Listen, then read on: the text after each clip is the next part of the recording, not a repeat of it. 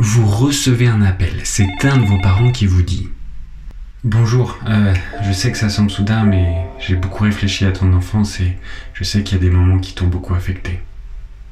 Et tu avais raison de ressentir ça. C'était pas de ta faute.